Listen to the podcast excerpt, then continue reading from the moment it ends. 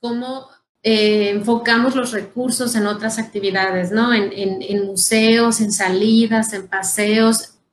Los niños en todos lados aprenden, la verdad es que no necesitan un libro y un profesor directamente para aprender. Claro, los profesores, un buen profesor nada lo sustituye, yo, yo soy la primera que, que, que lo puedo decir, pero un buen profesor como un profesor, profesor que inspire, que inspire a aprender, que inspire a investigar, una guía, no alguien que nada más me dé conocimiento para yo consumir conocimiento, no.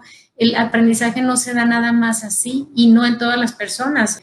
Hay personas que sí, pero hay personas que no aprenden con un, con un, un profesor enfrente, que aprenden investigando, que aprenden trabajando en equipo. Eso es muy variado y eso es lo que tenemos que llegar a conocer a nuestros hijos, ver de qué forma. Entonces, no se trata de no hacer nada, sino de hacer actividades de, familia, de unidad familiar, donde recuperes esa unidad. Yo me acuerdo que cuando iniciamos, mis hijos, era septiembre, iniciamos en agosto, pues con el ciclo escolar y en septiembre, bueno, se peleaban por todo y antes no se peleaban.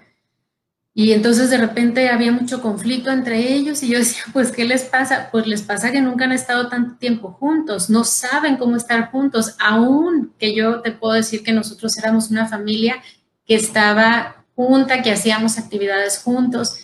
Aún así, de verdad que no sabemos cómo estar con nuestros hijos. Bueno, ahora nos dimos cuenta en la pandemia, ¿no? Nos dimos cuenta que, no, tenemos que aprender a estar en familia y el homeschool, pues de eso se trata. Eso, eso es, pero permanente y con libertad.